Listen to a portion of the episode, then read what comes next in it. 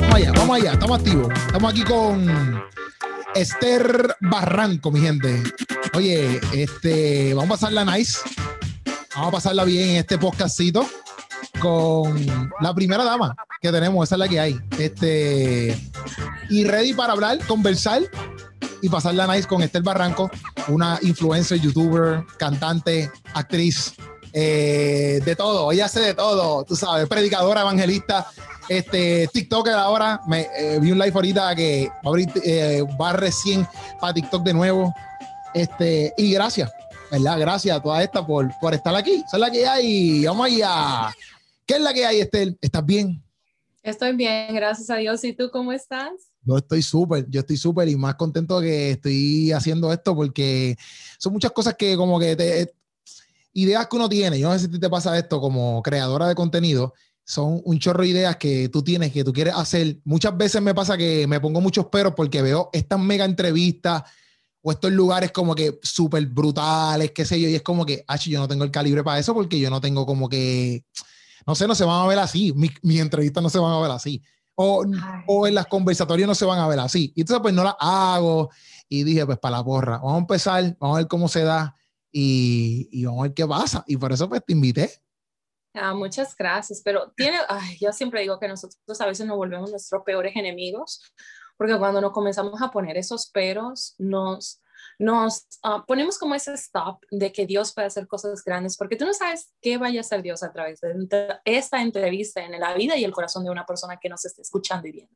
Sí, en verdad que sí. Por eso es que vamos para encima y vamos a hacer lo que, lo, que, lo que Dios nos puso en las manos, ¿me entiendes? Yo te quiero conocer un poquito más, por eso fue que te invité, ¿verdad? Porque te veo en las redes sociales, eh, veo tu contenido, etcétera, pero no es lo mismo, pues obviamente ver tu contenido de vez en cuando que, que ¿verdad? De un, una conversación contigo. Pero vamos a empezar preguntándote por qué yo hago comedia, por qué tú decides entrar en el mundo de la comedia. Eh, vamos a empezar por ahí, vamos a empezar por ahí. ¿Por qué tú dices, ok, voy a meterle a la comedia? Ok, bueno. A ver, siempre he sido una persona un poquito como eh, carismática, siempre he sido muy chistosa desde antes de empezar eh, en, el mundo de las redes sociales, de hecho, a mí me llamaban para los barbecues o las barbacoas familiares y me ponía mucho a entretener el público y me aprendía estos sketches de humor de algunos de mis humoristas, eh, no cristianos, pero hacen humor blanco, dominicanos, algunos de ellos colombianos, me aprendía los sketches de ellos, comenzaba a hacer esta clase de sketch y las personas me decían, wow, tú tienes como ese talento natural de hacer reír a las personas. Y a veces yo salía hasta con las mismas cosas de un momento a otro yo, ajá.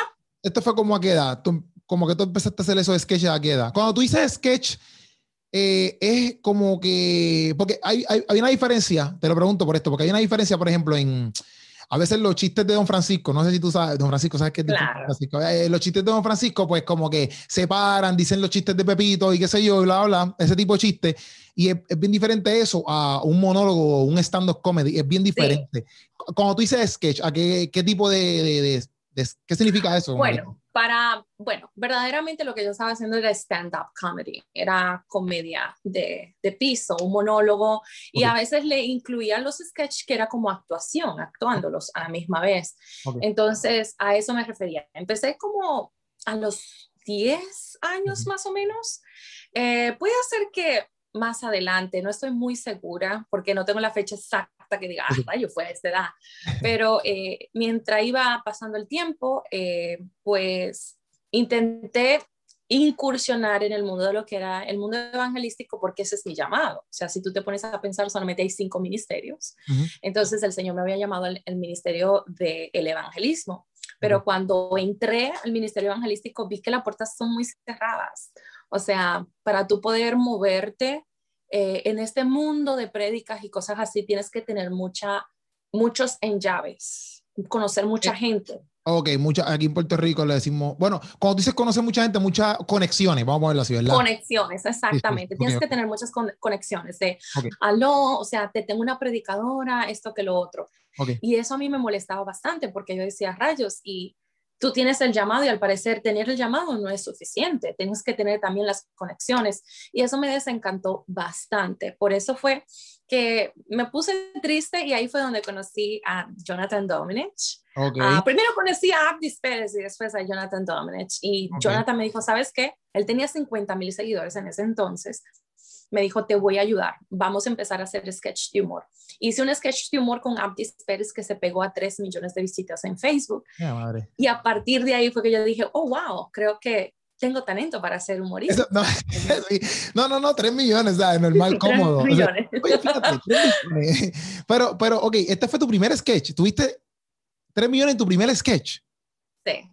En mi primer sketch tuve 3 millones. Entonces ahí fue que yo dije, rayos, creo que tengo ese talento. Y ahí fue donde básicamente los humoristas cristianos me abrieron la puerta y me dijeron, vamos a trabajar, vamos a empujarte, vamos a ayudarte. Y al yo ver que el humor me abrió más las puertas que los mismos evangelistas, pues me dediqué a hacer más comedia que evangelismo. Ok, pero entonces hiciste el sketch, llegas a los 3 millones de views tú, ok, porque, porque en parte tu norte era como que, pues, todo el tiempo ha sido ser evangelista. Cuando tú dices evangelista, puedes llevar la palabra de Dios este, con, pues, con, con, el talento que Dios te ha dado y el don que Dios te ha dado.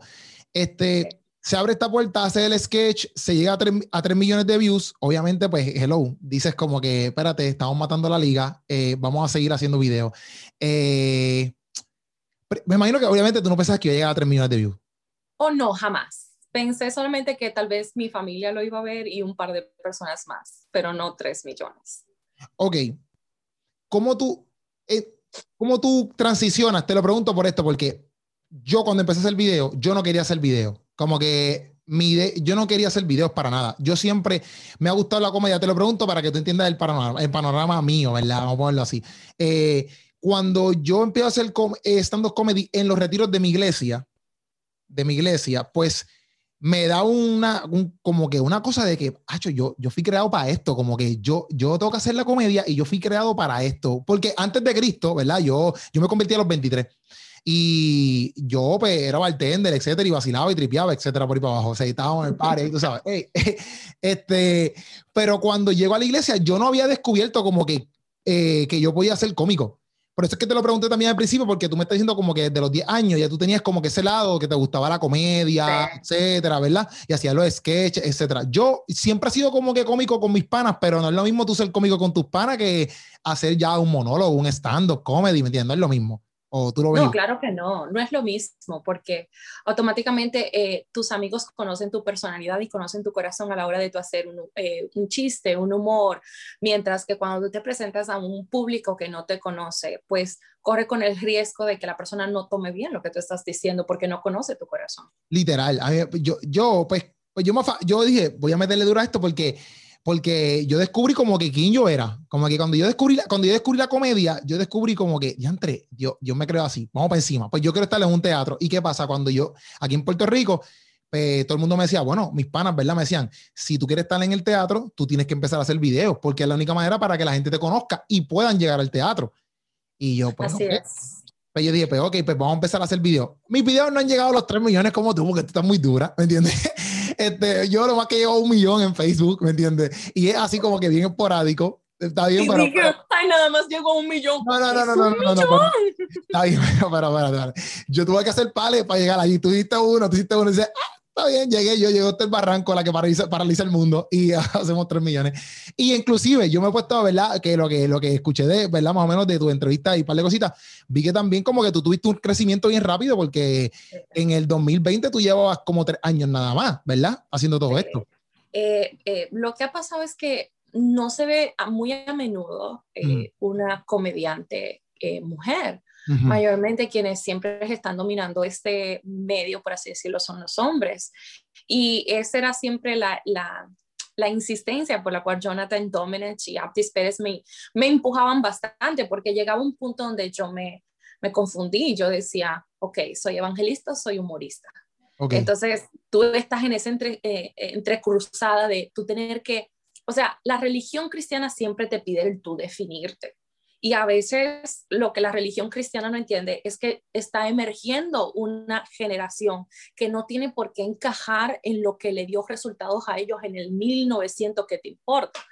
Hay una generación que no necesita ser encapsulada en un título, sino que tiene varias herramientas y pueden incursionar en varias cosas de acuerdo a los talentos que Dios le ha dado. Pero yo estaba todavía en entrecruzada de soy humorista, soy evangelista, hasta que el Señor trató conmigo, hey, te he dado el humor, tú puedes utilizar eso como una herramienta para evangelizar. Entonces yo hacía el chiste, la gente se quedaba, pero de vez en cuando tiraba algo reflexivo, algo de la Biblia, y eso lo nutría. Que, que, ok, que exactamente es lo que básicamente yo hago con los bunchacalac y toda esta madre. Pero cuando tú haces el video, ¿verdad? Que es lo que encaja. Entonces, ¿cómo, tú, cómo tu mentalidad cambia a que, ok, voy a, voy a seguir haciendo video? Bueno, honestamente, ay, esto va a sonar súper extraño, pero a mí no me gustaba mucho hacer videos en el sentido de que cuando por primera vez yo hice un video en las redes sociales fue reflexivo. Yo hacía videos reflexivos antes de hacer humor. Y pues nada, nada más llegaban mil visitas, cinco mil visitas, que para mí eso era wow. Yo me sentía como que, oh my God, me voy a poner unos lentes oscuros porque me van a conocer en el supermercado. así era que yo estaba. Ya con la gorra así espetada. Con la gorra así, pues, y no me conozcan, espaldas y toda la cosa. Pero porque yo pensaba, wow, se me está pegando, pero entonces empecé a ver los comentarios negativos eh, de las personas, especialmente de los cristianos, y eso me asustó tanto que yo dije, oh my God, yo no quiero volver a hacer videos, porque mira cómo la comunidad me está dando la bienvenida, con llamándome Jezabel, llamándome un montón de cosas, porque al parecer ser bonita, y voy a decir esto entre comillas, es un pecado en la religión cristiana. Ok, ok, pero esto, era, esto te pasaba en los videos reflexivos, no en los videos. En los videos reflexivos. Claro, porque los videos reflexivos lo estaban compartiendo en páginas que eran un poquito más eh, legalistas. Entonces, los videos de humor, pues básicamente lo compartían en otras páginas que no eran legalistas, que eran más relajados, como humor cristiano y cosas así. Entonces, ese público lo aceptaba bien y la mayoría eran jóvenes. Pero cuando tú me entraba al plano ya de gente adulta, del año de los dinosaurios, básicamente, que siguen caminando en la Tierra, me, le traían esto y ellos no podían. Entonces no podían ver a una mujer arreglada, pues hablando reflexivamente o hablando de humor. Me decían de todo. Y entonces eso también fue un shock porque yo decía, Señor, oh my God, entonces la comedia es pecado. Y luego tú te das cuenta que Jesús utilizaba la ironía, que es una rama del humor, para eh, hablar con los fariseos. Entonces tú te das cuenta que Jesús también utilizó el humor para hablar con los fariseos. Ok, fíjate, nunca había visto eso de, de, de sé que sé, he visto como en mi relación con Dios, sé que Dios y, y Jesús tiene una personalidad, ¿sabes? Como nosotros, en el sentido de que hay momentos serios y hay momentos de risa, hay momentos de todo, ¿me entiendes? Claro. Este, pero no lo había visto desde ese punto de vista en que tú lo traes, ¿verdad? Este, pero como mujer, ¿verdad? Como mujer, eh, cuando empezaste a hacer todo esto de la comedia y la gente empieza a conocerte, ¿se hace más fácil o se hace más difícil? ¿El qué? ¿Se hace más fácil o se hace más difícil el que la gente te acepte como comediante? Bueno, honestamente todo depende del público. O como influencer, que lo quieran decir, o no sé, como, como no sé. Hay tantos títulos que eh, a mí me, me enoja bastante que tengo que encajar en un bendito título. Me preguntan, Esther, ¿qué tú eres? ¿Qué eres? Te tienes que definir. Bueno, yo soy lo que a mí me dé la gana ser. Yo soy lo que Dios quiera que yo sea. Y a veces Dios no quiere que tú seas solamente una sola cosa, sino que te da multitudes de herramientas para tú encajar en diferentes cosas. Hay un público para todo. ¿Tú me entiendes? Hay un público que se va a reír, pero también hay un público que demanda de ti una palabra. Entonces, a mí me empezaron a invitar, que eso es lo que está pasando, me invitaban a, a, hacer humor, ¿verdad? Me, me decían, queremos un stand-up comedy, pero a la misma vez queremos que tú prediques. Entonces ya automáticamente me mandaban de mí a la ministro y me estaba dando cuenta que el humor me estaba abriendo las puertas, pero el ministerio evangelístico que yo llevaba dentro de mí me mantenía las puertas abiertas. Entonces eso creaba una demanda en mí también de alimentarme espiritualmente para que cuando se me abra la puerta en el área humorística, pues yo predique, porque hoy en día lamentablemente tenemos a muchos comediantes o algunos comediantes cristianos que son buenos haciendo humor, pero no tienen palabra de parte de Dios y te revuelven a repetir lo mismo y lo mismo. Entonces se le abre una puerta, una gran bendición para que lleven el humor pero a la misma vez no saben cómo utilizar sus redes, por así decirlo, para atrapar a esos peces y hacerlos cristianos. Porque yo también pienso que, porque a mí me pasa exactamente, es que me, me identifico mucho contigo porque me pasa exactamente lo mismo. Por ejemplo, aquí en Puerto Rico me invitan mucho a hacer comedia y a predicar. Yo eh, usualmente me pasa que me invitan mucho para jóvenes, no sé si esto a ti te pasa, me invitan un montón para jóvenes y es como que yo a veces, yo llego un momento en mi vida que decía, brother, pero yo le puedo predicar a todo el mundo. Porque yo, yo, yo, yo, estudié, yo estudio para la palabra, no es como que yo soy un payasito de, un, un, un, re, un remi, un remi es un payasito pero, yo creo que tú entiendas que nosotros a veces como comediantes, por así decirlo, entendemos que eso es malo, pero hasta hace unas semanas atrás, el Espíritu Santo a través de una persona me hizo a mí entender que eso es una gran bendición que tú le estés hablando a la juventud, porque tú tienes una conexión que la gente de antes no tiene con la juventud. O sea, debemos de darle gracias a Dios por, en cierto aspecto, porque yo sé que cansa y a veces queremos una transición de público, pero debemos de darle gracias al Señor de tener esa conexión con la juventud emergente, porque nadie lo tiene. O sea, un predicador, vuelvo de nuevo, de los tiempos ancaicos, no le puede predicar a una juventud, una generación Z, un, un millennial, no le puede predicar. Lo necesita, por así decirlo, a nosotros para poder llevarle el mensaje. Así que eso es una bendición, por así decirlo. Sí, yo, y, yo, y yo lo vine a entender también los otros días, porque yo me quejaba, yo me quejaba como que con Dios, ¿verdad? Como que yo, Dios mío, pero yo, yo puedo predicarle a, a la gente adulta también, como que es la que hay. Y siendo pastor de jóvenes, que yo empecé a ser pastor de jóvenes el otro día, eh, un pastor me da este consejo, ¿verdad? Que él es pastor de jóvenes por año y me dice, eh, me, me, habla sobre los jóvenes pequeños, ¿verdad? Y sobre los niños. Y me dice cuán importantes son los niños, cuán, cuán importantes son los, estos jóvenes que todavía no van para la universidad, ¿sabes? A veces nosotros nos empeñamos como que con jóvenes de 11, grado 11, cuarto año. Adolescentes. Ajá, adolescentes. Ah, esos son los que queremos. Pero él me está explicando cuán importante eran los niños y cuán importante era esta juveniles, como le quieran decir. Y preadolescentes. Preadolescentes, gracias por corregirme en todo. Entonces, este, pero la cosa es que yo no lo había captado y yo decía, diantre, qué duro, porque entonces puedo ver que yo puedo dejar una semilla de algo que Dios me dio en ellos, ¿me entiendes? Y esos son los que van a seguir creciendo. Y al fin y al cabo, cuando yo me siente, ellos son los que van a estar, van a estar ahí metiendo mano. Los grandes crecen, los, los, los, grandes no crecen, los pequeños sí crecen. Eso es lo que debemos de entender. Y entonces, pues, pues, pues, a mí me invitaban mucho, ¿verdad? A, obviamente, a hacer la comedia y a predicar. Aquí en Puerto Rico eh, me pasaba mucho al principio que era porque a veces querían que yo tiraba un beat entero de comedia y era como que ya antes, pero ¿qué hago? ¿Cómo separo esto? ¿Cómo separo? No sé si te ha pasado esto. ¿Cómo separo la comedia de entonces predicar? Porque para mí predicar, yo puedo hacer que uno u otro chiste, pero para mí predicar es bien serio. Como que yo, yo, yo voy a predicar, ¿me entiendes? Pero no es lo mismo hacer un stand-up comedy que mi mente es como que, papi, yo voy a payasear. No sé si me entiende. Entonces, pues, se me hacía bien difícil porque decía, ven acá, cobro, cobro esto como un comediante o solamente me voy por ofrenda, porque entonces también te querían que tú tires comedia por ahí para abajo, todos los chistes que tú puedas, y solamente quieren una reflexión de cinco minutos. No, es que también abusaban de ese aspecto y déjame eh, ahí aclarar algo porque hay que aclarar eso. Hacer humor no es un ministerio, por eso se cobra. Tú, O sea, se tiene que cobrar por hacer stand-up comedy porque esto es arte. Entonces, a veces lo que hacían era que eran bien inteligentes los ministerios y tú le decías, bueno, son tanto por el humor. Luego te decían, ¿y por predicar cuánto? No, una ofrenda. Y decía, pues venga a predicar. Cuando llegaba a predicar, te agarraban y te decían, ay, no trajo al personaje para que nos venga a hacer humor. Y se querían meter por ahí y darte una ofrenda por tu arte y por predicar. Y eso a mí me hervía la sangre porque hay gente que se pasa.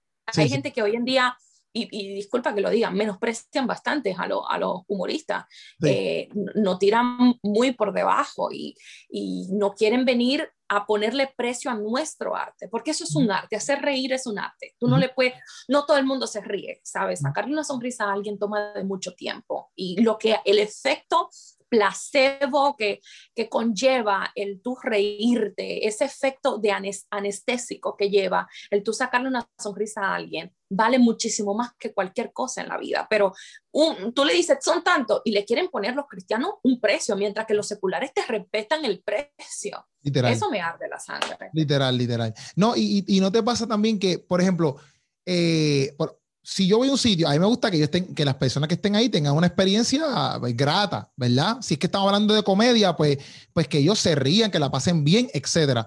Entonces, pues a veces uno se esfuerza, ¿verdad? Por, porque esas personas se rían, porque a veces aunque a uno de por sí Dios le da esa gracia y esos talentos y esos dones, también uno como que se esfuerza para que esa persona pues se ría, que tampoco es como que yo llegué allí y, y, coge el micrófono y todo pasa, sino como que uno también pues se prepara o hay cositas que uno hace para que esa persona la pase bien. Y a veces la gente como que no ve eso. La gente no, no. Y, y, y yo me he ido de lugares que yo me voy frustrado porque, porque, no, porque no, porque no hice reír a dos o tres o a lo mejor no, no, no encontraba la risa que yo quería. No sé si me entiendes, no sé si te ha pasado esto, ¿verdad? Este, y, y, a veces la gente piensa como que, ah, ellos no le... No sé que a veces la gente piensa acerca de la comedia, pero para mí es, es bien importante. Es bien importante. una terapia. Sí, sí.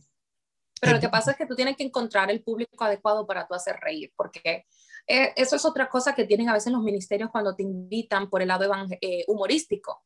Ellos entienden que el público que ellos tienen en la iglesia se van a reír, pero tú estás, hablando de gente que no se ríe. Entonces, tú tienes que separar a tu público de una persona que te va a entender el humor versus una persona que no lo va a entender, porque la persona que no van a entender el humor o sea, hay gente que llegan a la iglesia y no se quieren reír en la iglesia. o sea, que son estatuas, tú lo ves, son inmaculados, son perfectos, son gente que no han cometido nunca un, error, son ángeles morones, no sé qué hacen en la tierra, se lo tuvieron que llevar porque son perfectos. Y entonces están ahí como momias, no se ríen. Entonces, el, el, que invita a veces no tiene el discernimiento de saber de que el público no consume humor y por más bueno que sean los chistes, por más bueno que tú te hayas aprendido un sketch y hecho, hecho todas las cosas, la gente no se va a reír, pero es por el público, no por ti. Sí, no, literal. Y a mí me ha pasado eso mismo, me ha pasado eso mismo. Me, yo he ido a, iglesias que cuando yo llego solamente me conoce el líder. Y los 50, los 50 que están ahí no me conocen. Entonces yo tengo, yo tengo que empezar adelante porque obviamente tú me ves con este pelo, tatuaje. Y, y, cuando te conocí yo me quedé como que, ¿what? ¿Qué tú pensaste? ¿Qué tú pensaste? Bueno, la primera vez que te conocí, yo estaba en el concierto de la Resistencia. Ah, exacto. Había ido, la primera vez que yo te vi también, de frente. Había ido por cosas de, de, bueno, voy a decir, negocios, si eso tiene sentido porque se me había abierto una oportunidad, pero que el señor después me dijo que no, que no podía aceptarla. Y entre una de las cosas que me ofrecieron fue asientos VIP eh, ahí. Entonces yo agarré y llevé a, a Jonathan. Dije yo, Jonathan, nos vamos a meter en la parte de adelante. Y cuando estábamos ahí, yo te veo a ti caminando. Y yo digo, tú me acordaste tanto a un primo mío, digo yo, ya sé mi primo acá, pero mi primo no viaja. Y cuando veo bien, yo veo estas melenas tuyas que se están veniendo de adelante para atrás. Dice, oh, mira, te presento a Keropi. Y digo yo, Dios te bendiga. Fue raro, amén, ok.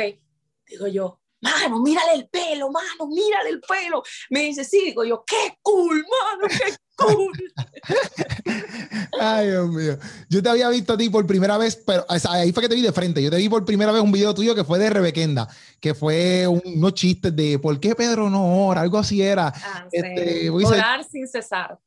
Orar sin cesar. Algo así, un chiste. No me acuerdo bien, pero era un chiste de, de Pedro. Y tú, era una, como tres chistes. Uno de, de, ellos era Pedro. Ahí fue mi, mi, primer video que yo vi tuyo, ¿verdad? Este, y decía, mira esto, qué brutal. Después vi una entrevista que tú le hiciste a, a Gabriel IMC.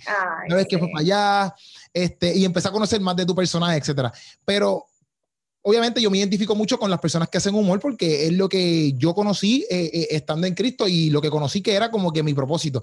Y al principio a mí se me hacía también difícil porque a veces yo hacía chistes relacionados con la vida normal y la gente me criticaba y era como que, ah, eso no es cristiano, que si yo no sé qué más. Y es como que, ya entre loco, pero es que esta es la manera en cómo yo veo a Dios. Y, esta es la y no solamente eso, la gente también tiene que entender que los salvos ya están salvos. Like, what's going on? Ya tú debes de entender que ahora mismo como humoristas cristianos no deberíamos estar dependiendo de un pueblo cristiano, sino de un pueblo secular. Quien debería de estar exigiéndonos y demandándonos son los seculares, no los cristianos, porque los cristianos ya están salvos. like, ¿Qué más quieren? Tienen la salvación. No, y que eh, muchas áreas cuando tú ves el mensaje completo, porque hay mensajes, hay mensajes, hay mensajes que tú dices como que diantre, en verdad eso está como que medio al garete, ¿me entiendes? Este, pero hay mensajes que tú sabes que son bien cristocéntricos, están en la palabra, como que no se está haciendo nada malo. Yo me acuerdo que una vez yo salí un video bailando y ahí me escribieron de, de cuán malo yo era por, por bailar, por bailar. Y era como que, diantre, brother, en verdad esto está cañón. Pero, lo, ¿verdad? Aparte de todo esto, tú empiezas haciendo, ¿verdad? Lo de los videos y todo esto porque tú entiendes que tienes este llamado evangelístico. ¿verdad? Y eso es lo que yo estoy mando a hacer. Y parte de la comedia es como que este gancho para llegar a, las diferentes personas. Pero yo entiendo que todos nosotros, ¿verdad? Las personas que predican, como tú, etcétera, eh, tienen el, el, don o la gracia para que un momento bien épico de risa, tú lo tumbes, ¡pum! Y, y, se torne en una adoración que se te salgan los mocos a la gente llorando, no sé si tú me entiendes. Sí. A mí me ocurrió eso en, en República Dominicana, estaba en Carla Iglesia, así se llama, que Dios le bendiga a los pastores, eh, y estaba allá y estaba haciendo un sketch normal de solterita y estaba ahí hablando, y de un momento a otro, cuando me estoy despidiendo, me gusta siempre despedirme como con una reflexión, ya que no tengo tiempo a predicar. Y en eso agarré y di un testimonio rapidito de una persona homeless, eh, eh, necesitada, una persona sin hogar, que me, me, tocó bastante a mí, a mi mamá.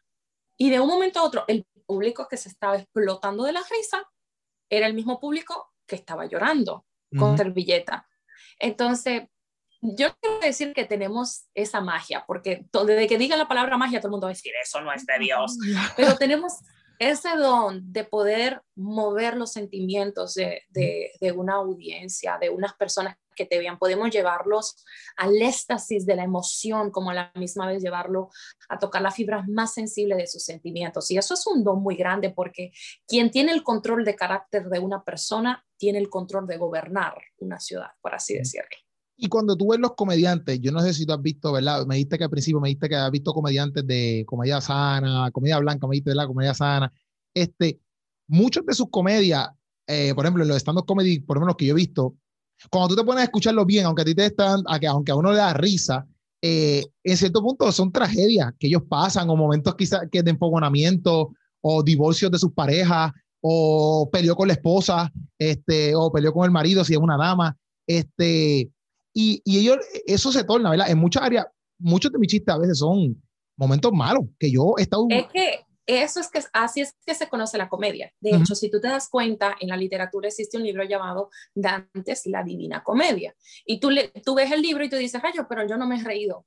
Pero lo que pasa es que en el drama la comedia se conoce por una situación que empieza mal, pero termina bien. Así, ese es el concepto en, en, en el arte como se conoce lo que es el humor. El humor, para tú considerarte un humorista, no es porque tú des chistes. Un humorista es aquella persona que del mal llega al bien. Entonces la tragedia se vuelve la risa. Por eso somos considerados humoristas y por eso mayormente los sketches de humor salen de una mala experiencia, porque eso es el humor. Sí, sí, duro, duro. Voy a, tener que chequear ese librito, voy a tener que chequear ese librito. Pero entonces, tu norte antes de que pegaras el video de los 3 millones, ¿verdad? Que era ser evangelista. ¿Cómo tú te, en tu mente, cómo tú te veías como que siendo este evangelista? ¿Cómo era que era este el Barranco siendo el evangelista sin todavía eh, pegarle el video de los 3 millones? Bueno, literalmente había muchas cartas sobre la mesa porque me habían ofrecido un contrato para modelar, eh, me habían eh, ofrecido también, eh, yo estaba en la universidad para ser doctora, entonces ya tenía el platillo de quiero, puedo ser modelo, puedo ser doctora, puedo ser evangelista. Porque yo veo el humor como parte del evangelismo que yo hago, yo no lo veo como dos cosas separadas. Entonces, yo decía, ¿cuál de las tres escojo? ¿Cuál de las tres escojo? Porque ser doctora había sido mi sueño de toda la vida el modelaje solamente decía rayos, un dinero extra a nadie le cae mal.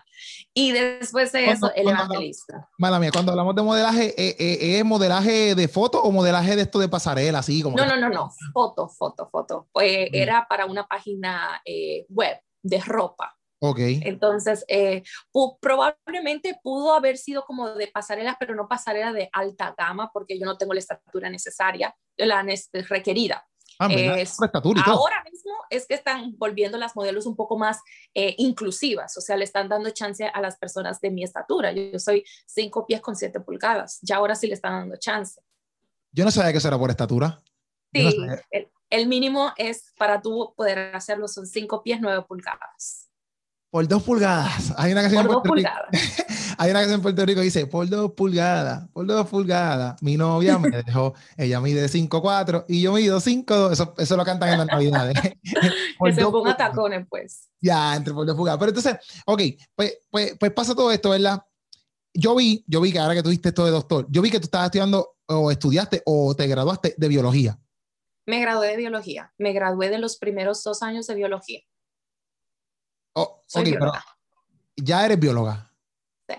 Te tengo que contar algo porque mira, cuando yo estudié, cuando yo estudié, eh, yo estudié un bachillerato en estudios bíblicos, todavía me falta terminarlo. Eh, había una clase que era la clase de biología.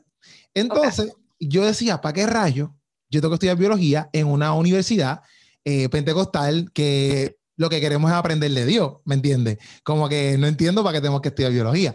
¿Qué pasa? Cuando yo cojo biología, que es un biología básico, ¿me entiendes? Como que no es que estamos cogiendo biología como tú, este, es un biología, qué sé yo, bueno, for, dummies, como el librito ese, for dummies. cuando, cuando yo empiezo a coger esa biología, yo te lo prometo que en todas mis clases que yo había cogido que sí, eh, romano, corintios, eh, Juan, eh, todas esas clases que tú coges, hebreo, griego, yo he cogido toda, toda esa madre, yo la he cogido. Yo no había visto la grandeza de Dios tan brutal como en biología. Así es. Como en biología. ¿Cómo a ti te fue tu experiencia estudiando biología, pero a la misma vez siendo cristiana? Ay, Dios. Buena pregunta, porque eh, hubo una clase que a mí me tocó, bueno, yo estaba, yo estaba impresionada, porque todo lo que la biología te explica de una forma indirecta, por así decirlo, eh, añade a la grandeza de Dios. Pero después de eso, el choque más grande mío fue cuando estudié evolución. Entonces, eh, cuando estudié evolución, ahí fue donde hubo un choque muy grande, porque comienzan a hablarte de las estructuras homógenas, de cómo las ballenas tienen caderas, dando a entender que las ballenas algún día caminaron en cuatro patas y se fueron al mar. Comenzaron a hablarte de cosas así, y tú decías, rayo, entonces la evolución no se puede negar. Pero existe una área en la evolución, que eso fue lo que a mí me explotó, que se llama el periodo Cambridge que si las personas lo pueden buscar, lo pueden hacer, donde dice que en aproximadamente menos de años, todas las criaturas evolucionaron rápidamente a ser lo que son ahora. O sea, no tardó millones de años para evolucionar las criaturas, sino que en cuestiones de un año y pico ya se volvieron lo que son ahora. A eso le llaman la explosión Cambridge. Y yo dije, wow, pero eso tiene que ver tanto con Dios, con los animales. Y fue como muy, una, una, experiencia muy interesante. Pero, pero esa, esa, eso no es una teoría, eso es algo que pasó. Sí, eso es algo que pasó. Okay. Se llama explosión Cambridge. Ok, y, y, eso, ¿por qué tú dices que lo viste? Porque para yo puedo también, entenderlo, ¿entiendes? Tú me, tú, me, tú, me, tú me enseñes. Porque tú dices, bueno, si te lo voy a preguntar, si no, tú dices, pues Claro que sí, sí. Este, a mí me gusta que me pregunten de biología, porque la gente no me hacen preguntas así. Eso está bien, está bien. Este, ¿Cómo fue que tú viste? Entonces, ¿cómo dices, ah, pues esto fue algo bien de Dios? ¿Cómo tú haces ese empate? bueno, porque en evolución mayormente te dicen que las criaturas tienen que evolucionar con millones y millones de años de por medio. Por ejemplo, ellos dicen que los monos todavía no han evolucionado a ser seres humanos porque no ha habido una catástrofe que los impulse a ellos a evolucionar y que para que eso llegue a pasar tiene que pasar millones y millones de años.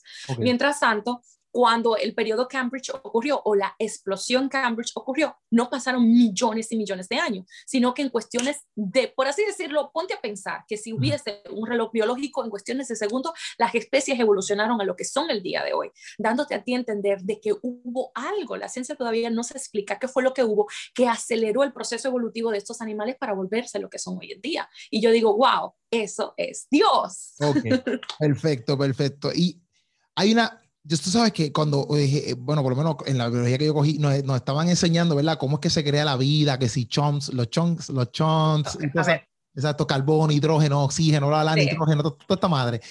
Y, pero que ellos dicen que la ciencia, ¿verdad? Sabe eh, cómo es que el ser humano y todo, ¿verdad? Eh, está hecho en cuestión de materia, etcétera. Este, pero que no saben cómo es que se da la vida. O sea, tú puedes coger carbono, hidrógeno, y, y nadie sabe cómo es que se da la vida. Para mí eso era como que, diantre, qué duro, porque ahí está Dios. No, y tú sabes también es que si tú tomas nuestro cuerpo, nuestro cuerpo produce todo lo que la tierra produce. O sea, si tú te das cuenta, por eso es que la Biblia dice que nosotros venimos del polvo y al polvo volvemos. Entonces, todo lo que se encuentra naturalmente en la tierra está en nuestro cuerpo. Te estoy hablando del fósforo, te estoy hablando del hierro, del magnesio, todo eso que hace nuestro cuerpo está en la tierra, dando a entender que la Biblia no, nunca se contradijo, la Biblia también habló la verdad. Literal. Yo, yo, yo creo que tenemos hasta polvo de estrella, ¿verdad? Algo así. yo no sé, yo, yo creo que tenemos un montón de cosas que yo digo, pero Dios mío, ¿qué esto? Pero en verdad, eh, eh, yo estudiando biología, te lo prometo, yo no, quizás no me acuerdo de todas las cosas, pero estudiando biología yo podía ver como que la excelencia de Dios, o sea, la perfección de Dios en todo, en todo, en, las células, que si los electrones, que si la tabla periódica, que si todo esto que te decía, yo decía, mira, a mí nunca, nunca me interesó estudiar la tabla periódica cuando yo estaba en escuela, nunca. yo esa clase, yo no sé ni para qué existía. Química. La química, mira, imagínate, imagínate.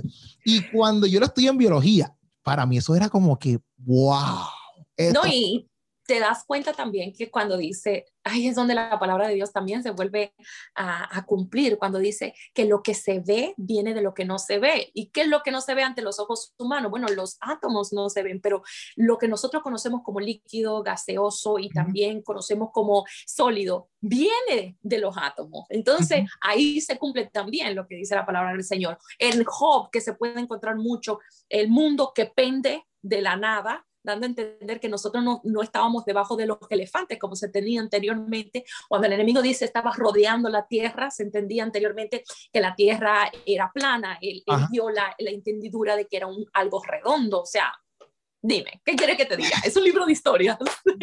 Es verdad, excelente, como que a mí lo que, me, lo, que, lo que me gusta de todo esto es, por ejemplo, tú, eres, tú estudiaste, eres bióloga, eres bióloga, eh, eres bióloga. Entonces, un ejemplo, tú ves que todo lo que lo que tú has aprendido en biología, en algún momento tú lo vas a usar en lo que es, ¿verdad? Tu, tu, todo tu, tu, no, sé, no sé si en el humor, pero en tu mundo evangelístico, vamos a verlo así. Sí, en el mundo evangelístico sí, pero no en el mundo de humor, porque es, un poquito más complicado hacer reír con lo biológico, al menos que ya yo haya pasado por ciertas etapas. Pero eh, espiritualmente, mayormente, todo lo que nosotros vemos en la tierra es por algo espiritual. Y cuando tú entiendes específicamente cómo ciertas enfermedades se desarrollan en tu cuerpo, tú puedes darle orden. Por ejemplo, te hablo del cáncer, te estoy hablando de los problemas de cáncer en el hueso, cáncer también en, la sangre, eh, eh, eh, tumores, cosas de ovario, quistes, fibromas, todas estas cosas. Tú entiendes cómo es que funciona. a la hora de tú orar específicamente para un milagro, tú tienes el entendimiento de qué hacer, de qué no decir, de qué decir. Y también a la hora de ver cómo los, por ejemplo, hay gente que no cree en las maldiciones generacionales. Y eso se respeta. Hay gente que dice, no, no creo en las eh, maldiciones generacionales. Tú, entiendes, eh, tú estudias genética y tú te das cuenta que existen genes que son traspasados por tus antepasados. Tú tienes dentro de ti hasta de 10 generaciones atrás de tus abuelos. Se llama pseudogenes, están dentro de ti, no están haciendo absolutamente nada, pero llega una variación que los activa y lo que tu abuelo sufría o tu bisabuelo, tu tatarabuelo sufría, tú lo vuelves, tú lo sufres en esta generación, aún después que ellos se murieron. Entonces, yo estaba hablando con las personas al respecto de esto y la gente dice, no, yo no creo en las maldiciones generacionales. Ok, pero ¿por qué tú, tú tienes la tendencia de sufrir de diabetes? Porque tu tatarabuelo vino con un tatarabuelo, bisabuelo, vino con un defecto que te lo pasó a ti en tu piscina genética. Entonces, son cosas que automáticamente te abre mucho el entendimiento del mundo espiritual, mucho te lo abre. La biología te abre bastante el entendimiento en eso. Pero cuando hablamos de maldiciones generacionales, por ejemplo, aquí tú, tú diste el ejemplo de cuestión de quizás eh, una condición física o una condición más de, de, de, salud, pero una condición de salud. Eh, no es tanto una maldición, porque a veces maldiciones generacionales, amor, lo ven como que, ah, pues como tu abuelo fue quizás malo, pues eh, quizás tú las vas a pagar después de tres años, o no sé, o después de, de qué sé yo, tu bisabuelo, tu, tu bisnieto lo va Tú estás hablando de ese tipo, no estás hablando de ese tipo de maldición generacional, estás hablando de quizás, digo, estás hablando de... Algo genético. Yo estoy hablando, ahora mismo estoy hablando de algo genético, porque sí existe, bueno, eso ya sería entrarme en algo más de la guerra espiritual, entonces no sé si tu público estaría eh, sopesado eh, en hablar al respecto de esto porque esto puede ser un poco peligroso para ciertas personas y quiero protegerlos, porque hablar del mundo espiritual estaríamos hablando de pactos generacionales que los antepasados de uno pudieron hacer inconscientemente y existen espíritus generacionales que visitan a la familia una y otra y otra vez para reclamar un pacto que hizo otra persona. O sea, es bien complicado entrarnos a ese aspecto y no me gustaría tampoco hacerlo porque no conozco tu público y no sé si tu público está listo para hablar algo sobre lo que es el mundo espiritual y la guerra espiritual. Ya eso sería otra cosa. Ok, ok. En verdad, no, no este, ¿cómo te digo?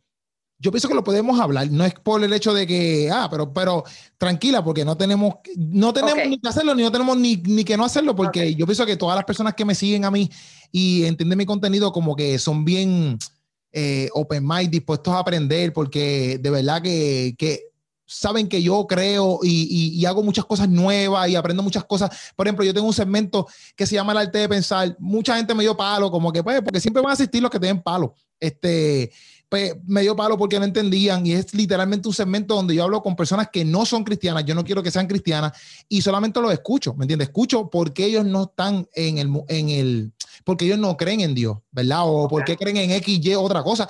Y tengo uno que otro que siempre me decía, ah, es una plataforma para el demonio, lo que tú estás haciendo, etcétera. Pero tengo un montón de gente más, un montón, pero un montón de gente que me felicitaban por lo que estaba haciendo. O sea que, que creo que mi público es súper maduro en esa área, ¿ves? pero, pero te lo pregunto, porque yo también he visto que, que, que mucha gente pues, hablan de esto, ¿verdad? De las maldiciones generacionales y como hiciste el, el, lo de, eh, el ejemplo fue más de la salud, pues yo dije, pues, pues ahí yo lo puedo ver. Hay muchas veces que quizás en lo espiritual, pues no sé cómo explicarlo porque no, yo no, yo no sé mucho del tema, ¿me entiendes? Este, porque el mundo espiritual es bien grande. Por ejemplo, yo he visto que muchas veces tú haces live o haces eh, videos literalmente de que Dios te dio una profecía. ¿Me entiendes? Eh, para mí, eso es algo que yo no es que yo diga como que, ah, yo no creo eso, pero a la misma vez es algo como que yo le tengo respeto y cuidado. No sé si tú me entiendes. Pero no entiendo. Pero no por, ¿cómo te digo? Yo no creo que sea por, por hecho de que yo sea un hombre de falta de fe. Es porque hay muchas personas que han hecho eso y han herido y han... Sí, y han maltratado. Ajá, entonces pues uno se tiende a galdear, como que uno dice, espérate, espérate, espérate, espérate. Es que mira este, qué pasa, la palabra que Dios a ti te da, que de hecho, vamos a decirle palabra profética, pero no me gusta decirlo así, eh, siempre la palabra que viene de parte de Dios viene a, a redarguir, viene a edificar.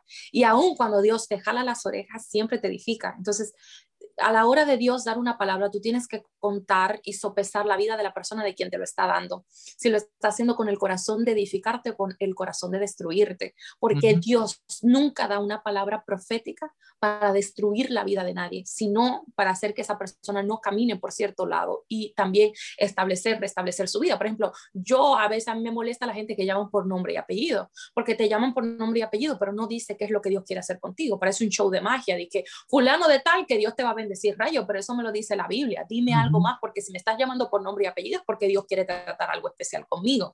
Entonces, ahí te respeto y respeto bastante a las personas que hacen esta clase de cosas o que creen o no creen. A la hora de la hora, eh, verdaderamente lo que importa es cumplir por así decirlo, de esta parte, con lo que Dios a ti te da, porque después en la madrugada, a quien le jala las orejas a uno. Yo he tenido muchos maltratos, por así decirlo, de parte de Dios, donde Dios me da bien duro por yo no decir una palabra, por medio de miedo, perdón, a lo que diga la gente. exacto, ok, ok, vamos allá, vamos allá.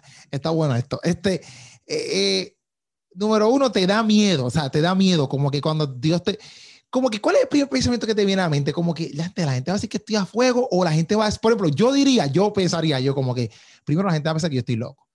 A mí no me importa mucho eso, quizás, pero me, sí me importaría más este segundo pensamiento.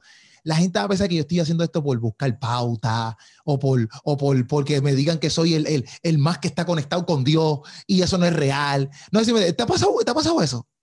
Mira, bueno, a mí me ha pasado de todo un poco. A mí lo que más miedo me da es que cuando una persona, Dios le da una palabra, tú tienes que discernir quién fue que te la dio, porque tres, tres entidades tienen derecho de opinar adentro de tu cabeza. Número uno eres tú, el enemigo y Dios. Entonces tú tienes que discernir quién está hablando, si es tu voz, la voz del enemigo, la voz de Dios.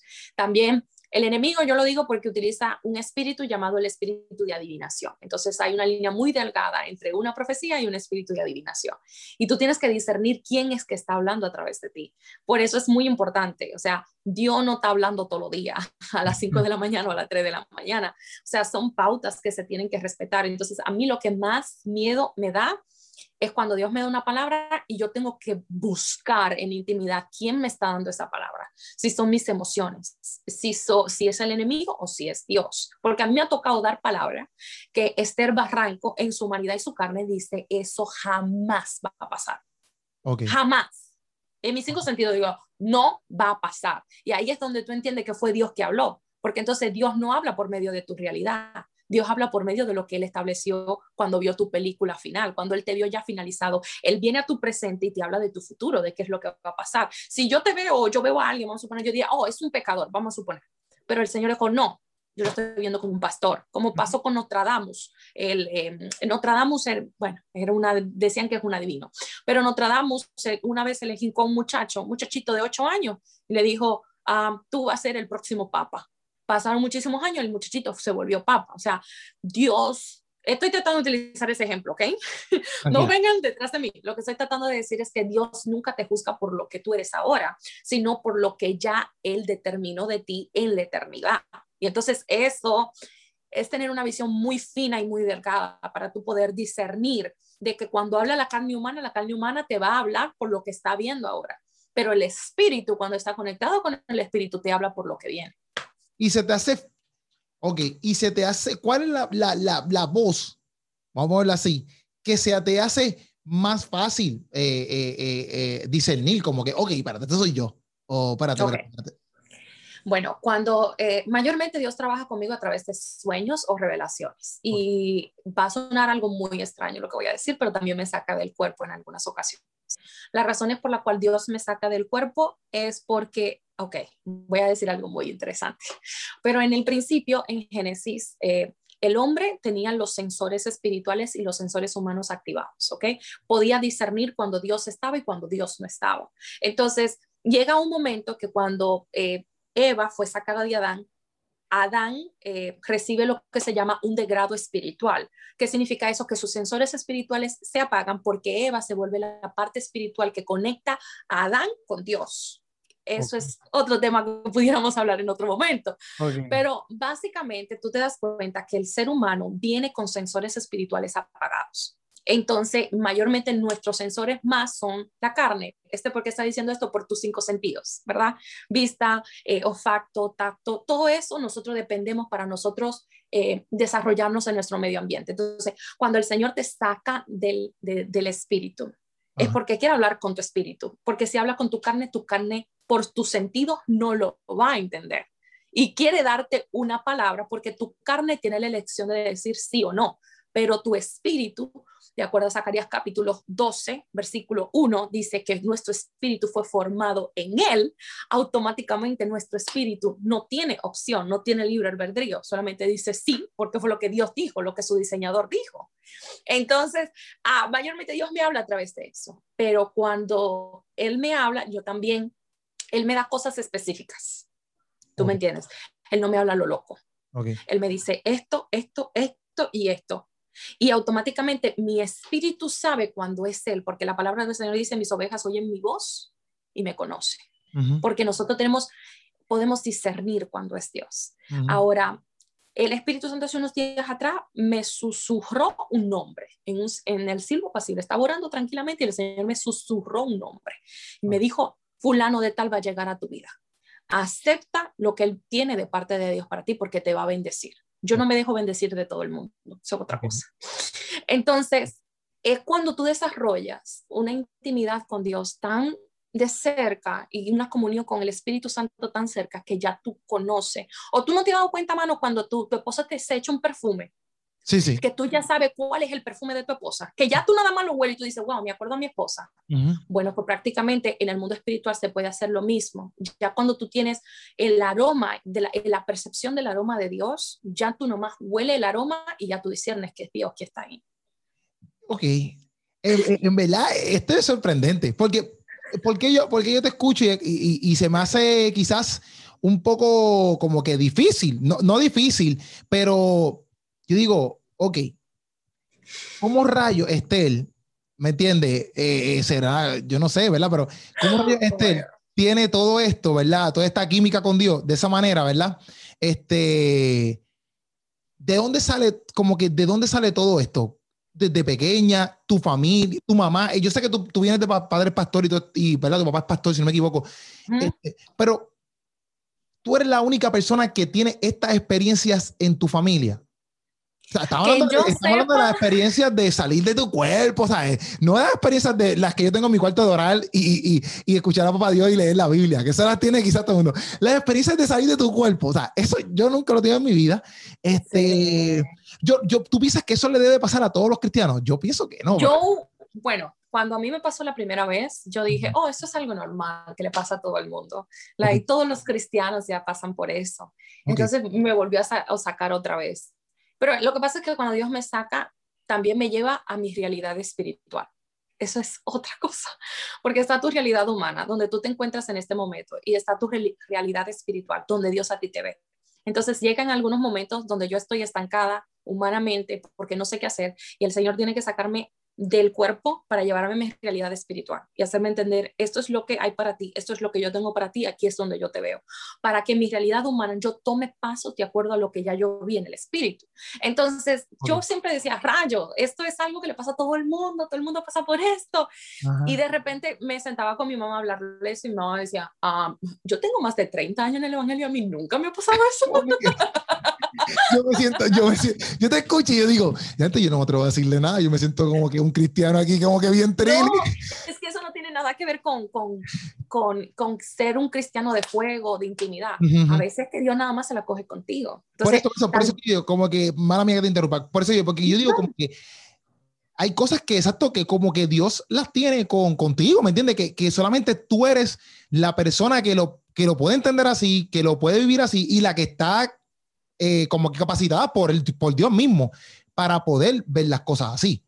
Exacto. Y además, puede ser que yo sea fuerte en eso, pero tal vez eh, yo sea débil en algo que tú eres fuerte. Por ejemplo, cuando viene a ver, tú tienes un discernimiento amplio de la palabra, tú lees la palabra y la entiendes rápidamente, o tal vez tú tengas un verbo para hablar con ciertas personas y yo no lo tengo. O sea, eso también forma parte de nuestras debilidades y nuestras fortalezas.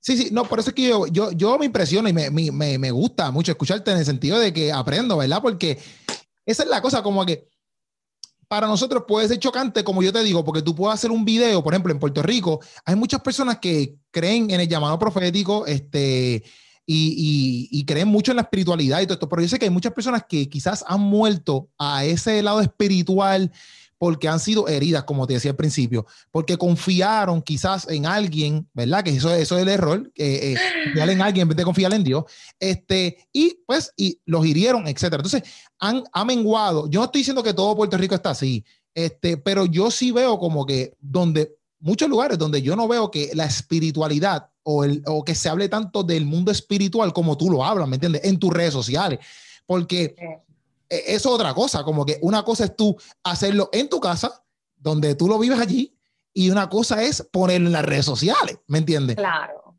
Eh, es un poquito difícil porque después las personas comienzan a, a sentirse mal, porque a veces dicen, ah, pero a mí no me pasa eso, entonces comienzan a criticarte y a juzgar y a tomar en doble, eh, o sea, a rethink about it, like ellos vuelven a pensar otra vez y a decir, cuando, mira, a ver, esta muchacha está hablando mentira, pero hay un Espíritu Santo que lleva a toda persona al conocimiento de la verdad. Romanos capítulo 8 habla respecto de que el Espíritu Santo nos guía también a verdad. Entonces, la gente a veces juzga, pero no juzga, juzga lo que no entiende por miedo, juzga por miedo, juzga porque no han tenido una experiencia así, pero cuando ya tú vives lo sobrenatural como algo normal, ya tú, estás curado de eso, por así decirlo. Sí, sí, sí. Y, y, y me gustó algo que dijiste ahorita cuando empezamos a hablar de la profecía, que como que tú dijiste, bueno, la profecía está ahí para llevarte por el camino correcto, ¿me entiendes?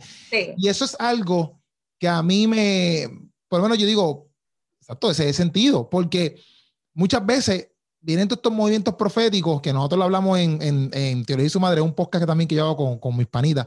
Este, Que yo comento a veces en la parte de abajo algunas. Sí, sí, sí, sí, yo te, te comento. Mira qué pasa, Keropi. Lo que pasa es que hoy todo el mundo se quiere hacer llamar profeta porque se le cumpla una palabra. Y tienen que entender que existen varias cosas. Número uno está el don profético. Número dos está el llamado a ser profeta. Número tres, y muy importante, está la demanda del pueblo. Esther, ¿qué estás diciendo? Llegan lugares donde a ti te invitan a predicar y tú das una palabra profética, no porque tengas el don profético y tampoco porque tú seas profeta, sino porque la iglesia puso una demanda espiritual a, a Dios con referente a una pregunta o algo que tenga. Entonces Dios como tú eres el ministro que está siendo invitado, se refleja a través de ti para hablar a la iglesia y ya automáticamente se cumple porque es Dios que está hablando y toda la gente dice, ay, no, es que es profeta. No, es, profeta, es, es, algo muy fino llamarte profeta. Ok. Y entonces está, espérate, espérate, espérate, entonces, espérate, porque me gasté con las otras dos. Está, ese, ese es eh, eh, eh una de ellas. Está, está el, llamado profe, el llamado profético. El llamado profético, bueno, un profeta es una persona que habla en nombre de otra, ¿ok? Ese es número uno. toda persona que hable en nombre de otra es un profeta pues nosotros decimos que son profetas porque está hablando en nombre de Dios. Para tú ser un profeta de llamado, o sea, que Dios te llamó a, a ser profeta, número uno, tú no puedes estar teniendo coinonía con todo el mundo. Porque un profeta no puede comprometer sus sentimientos para que a la hora que Dios deposite una palabra profética no se comprometa sus sentimientos. Entonces, no.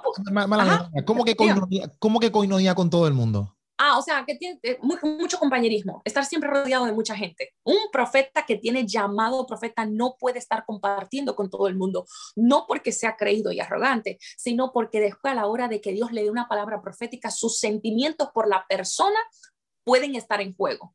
O sea, puede confundir un jalón de oreja por un Dios te va a bendecir para quedar bien con la amistad.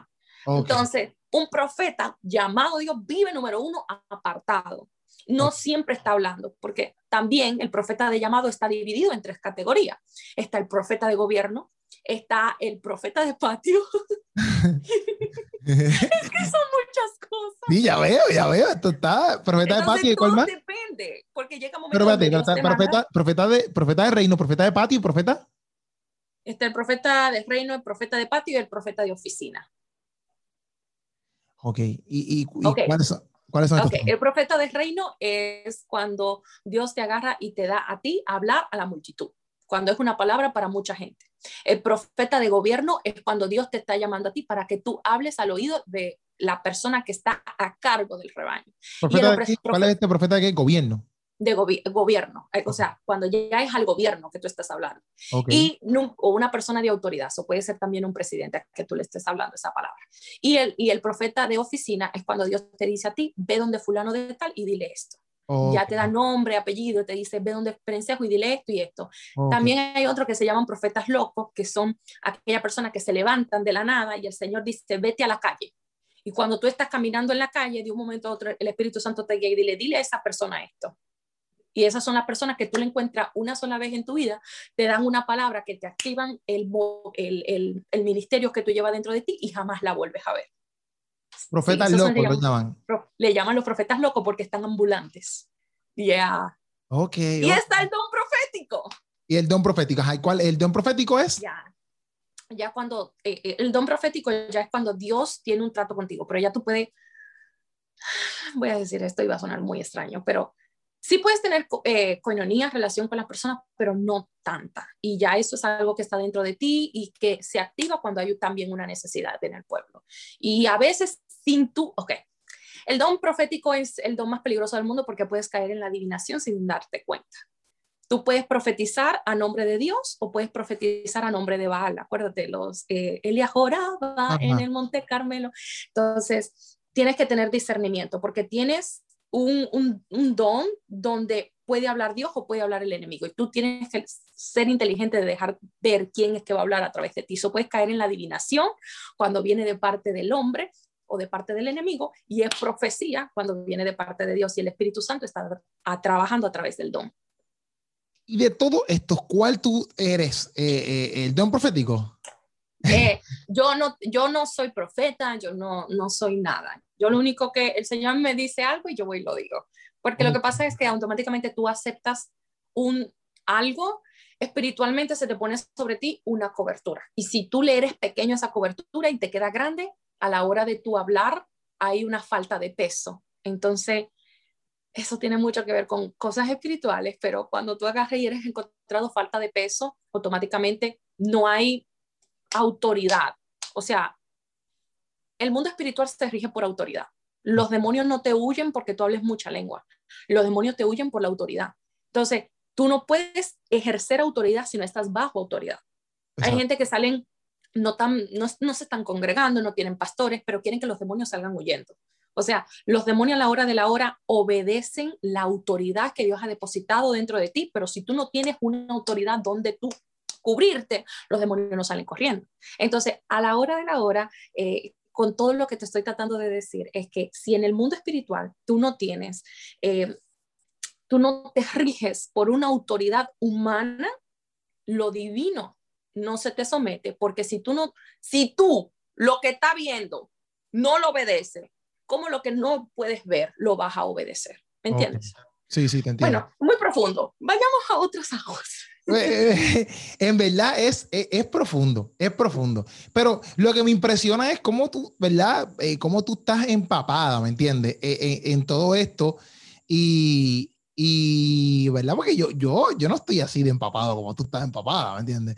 Este, Porque hay una demanda, una demanda. Hay un público que siempre me demanda, o sea, ah, a veces tú te acuestas eh, en la madrugada y el Señor te dice, ok, necesito esto. O a veces me ha puesto a orar por personas, no me da nombre, apellido, nada más me muestra la cara, ora por esa persona. Y dentro de meses me encuentro a la misma persona por la cual yo estaba orando y me la, o sea, humanamente y me presento, oh, soy fulano de tal. Y yo, tú estás pasando por esto, esto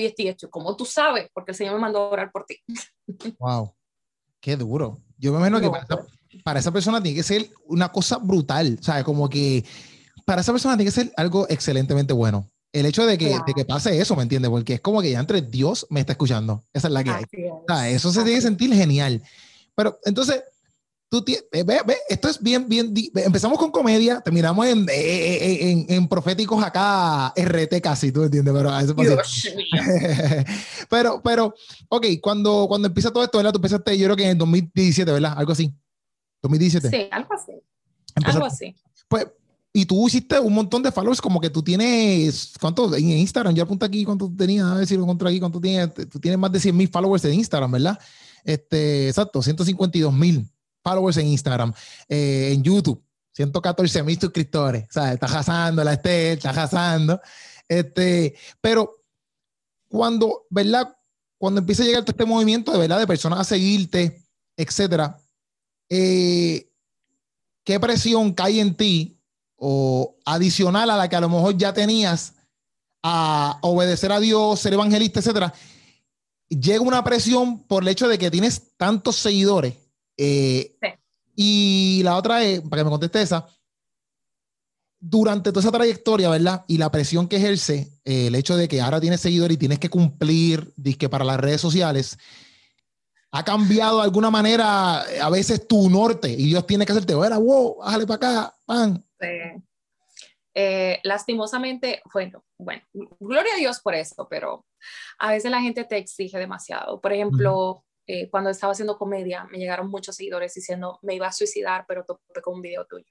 O sea, me iba a quitar la vida, topé un video tuyo. Iba a hacer esto, me topé un video tuyo. Entonces, tú te comienza, el cielo comienza a demandarte cosas. No son ellos, es el cielo que comienza a demandarte, porque tú comienzas a decir, rayos, tengo que hacer algo para ayudarlos. Tengo que hacer algo para poder a ellos llevarlo a donde Dios quiere que, que, llevarlo, porque el Señor nunca va a querer algo malo para ti. Entonces, eso te demanda que tú comiences a orar más, a ayunar más, para que el Señor te dé una palabra o te di direcciones a hacer humor. Pero en algún momento también eh, llega un momento que eso le pasa a todo el mundo, que nos tratamos de concentrar bastante en hacer crecer nuestro, nuestros seguidores. Like, nos concentramos más por hacer contenido para crecer números y no para restaurar a los que ya tenemos. Entonces, eh, ahí es donde tú pierdes el norte, donde te concentras bastante por crear contenido mediocre para subir o hacer controversias. Tú te das cuenta que existen algunos youtubers cristianos que dan lástima porque lo único que ellos hacen es que crean controversia. Entonces yo siento que eso ya son los, los youtubers cristianos y los artistas cristianos que perdieron su norte que, empezaron bien, pero ahora creen que para mantenerse relevante en una sociedad tan consumidora como la de ahora, lo único que tienen que hacer es crear controversia, crear debates, crear eh, enemistades ficticias, hablar mal de otro ministerio con nombre y apellido, eh, decir tantas cosas, porque a la hora de la hora, y da pena decirlo, a los cristianos les encanta el morbo, les encanta eh, que estén hablando mal de otra persona para ir de chismoso y estar diciendo que fulano dijo, prensejo. Entonces se pegan, sí, crecen los seguidores, sí, pero es dañaste a los que te estaban siguiendo, porque los que te estaban siguiendo no vinieron para un chisme, vinieron porque vieron en ti algo genuino, algo que lo podía edificar, algo que lo podía sacar de la depresión. Y, terminas abriéndole más heridas o pudriéndole las heridas que ella tiene. Entonces perdieron el norte. Ahí es donde Dios te da el cabezazo y te dice, AIDS, te hice para que crearas esta clase de contenido. Alíñateme, búscame y trata de buscar eh, eh, tu norte y tu identidad y tu esencia para tú darle al pueblo lo que el pueblo te está demandando ahora. Sí, yo he visto muchos creadores de contenido cristiano que literalmente a veces ni parecen cristianos. O sea, quizás la gente a lo mejor hasta me han visto a mí así. Yo, yo, yo siempre es que a ti, yo siempre veo todos mis videos, yo se lo envío a mis panas, como que le digo, mira, yo tengo un grupito de personas. Yo se lo envío hasta, mira, yo tengo un grupito de personas cristianos. Tengo un grupito de personas que son este, mis panas, que, que, son mi equipo de trabajo más mis hermanos, que están ahí, que son los que ven los videos de papá. Y tengo otro grupo de amistades que son no cristianos, que son los que estudiaron conmigo desde chamaquito. Y yo le envío oh. los videos a todos ellos. Y ellos, yo les digo, mira, que ustedes creen? Porque obviamente también mi norte es que la gente no cristiana vea el video, se ría y, y, y les guste. Porque si mis panas no cristianos me dicen, está charreando, ¿verdad? Eres un charro, o un charro es como que es un trilli, este... Me dejaste igual. Okay. un charro es un trilli, ok. un payaso, un payaso puede ser. No, charro, charro es como que no estás, no, estás, no estás bien, tienes que cambiar el video. Como que no diste gracia, no diste gracia, no ah, diste gracia. Pues si mis panas me dicen, eres un charro, pues tengo que obviamente buscar otra manera de hacer, hacerlo reír de alguna otra manera. Pero me he dado cuenta donde, yo no sé si también tú lo has visto, donde quizás el cristianismo ha caído, ¿verdad? En este mundo de redes sociales, este, que puede ser algo como que doble filo, ¿me entiendes? Como que de momento tiene estos, seguidores y, y porque al principio mi norte era hacer videos para que llegaran al teatro, pero cuando empieza a crecer y cuando empieza a ver los views, cuando tú empiezas a ver personas que te escriben como que, ah, sigue metiéndole. Cuando tú empiezas a ver este, un feedback que te conocen afuera, ¿me entiendes? Que te llaman a, predicar en las iglesias. Eh, tú dices, diantre, brother, tengo que empezar a meterle bien duro. Y muchas veces eh, se te come la mente, ¿me entiendes? Porque tú dices, espérate, espérate, yo, doy un stop yo digo, espérate, espérate, espérate, estoy bien afanado con esto y ese no era mi norte. Como que mi norte no era ni hacer video. Entonces, eh, yo te lo digo, y te pregunto esto, ¿tú piensas que el mundo cristiano en algún momento tiene que tener cuidado de las redes sociales, no las redes sociales en sí como, como que las redes sociales son el mal, sino como que cómo entonces vamos a empezar a proyectar en las redes sociales, porque yo a veces veo que muchas personas se proyectan solamente para encajar y tener views y likes. lamentablemente, mira qué pasa, las redes sociales es un arma de doble filo, porque a la misma vez se puede volver el desierto que procese tu carácter.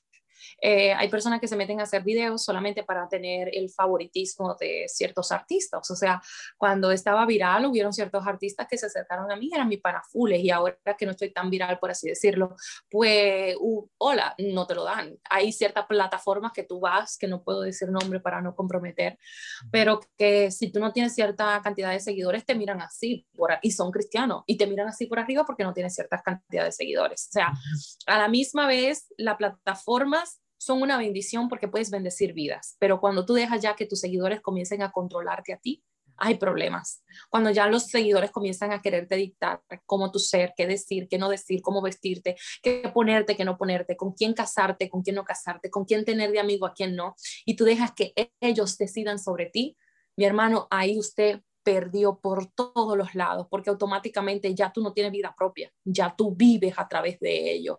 Y un día la plataforma, vamos a suponer, puede hacer, esto es algo improbable, pero puede hacer que las plataformas algún día se vayan, entonces se va a ir tu identidad junto con ella. High Five estaba en lo alto, MySpace era lo más duro en los tiempos de antes. ¿Dónde está MySpace ahora?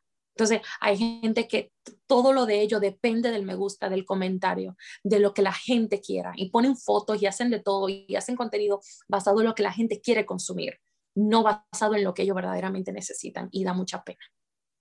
En verdad es bien chocante porque a mí me, a mí me, como digo, me, me preocupa, me preocupa porque, por ejemplo, yo veo mucha gente cristiana a veces que yo no sé si te pasa que, que tú sabes y, no es como que, qué sé yo, como que quieren hacer las cosas solamente por encajar más con, con lo secular que con lo cristiano.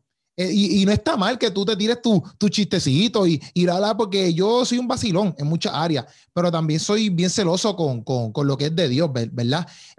Y, a veces veo como que muchos contenidos donde literalmente yo no veo el norte de que esa persona este, conozca a Dios, ¿me entiendes? Porque al fin y al cabo eso es lo que, eso es todo lo que tú y yo hacemos, como que, y todos los creadores de contenido que lo hacen igual que nosotros, es como que, mira, estás aquí, te reíste, vacilaste, pero también yo le debo todo esto a mi Dios. Como que hay muchas veces que a mí me invitan a lugares a predicar a escuelas, esto me pasa más en las escuelas, en las iglesias no, porque en las iglesias te permiten hablar de Dios, pero en las escuelas o universidades me invitan y me dicen, mira, no, este, cuando vengas aquí no puedes hablar de Dios. Y yo le digo, bueno, pues no puedo ir. Entonces me dicen, ah, pero ¿qué pasa? Y yo, no puedo ir porque, pero estoy aquí en PR, no sé si, pero porque tú vives en New Jersey, ¿verdad? Sí. Eh, no ha pasado. Y desaprovechas una gran oportunidad con todo respeto, porque puedes hacer un comedia blanca y al final tratar de ver, mira, ay Dios mío, eso va a sonar muy controversial lo que voy a decir. Puedes utilizar conceptos de la Biblia y hacerlo humor.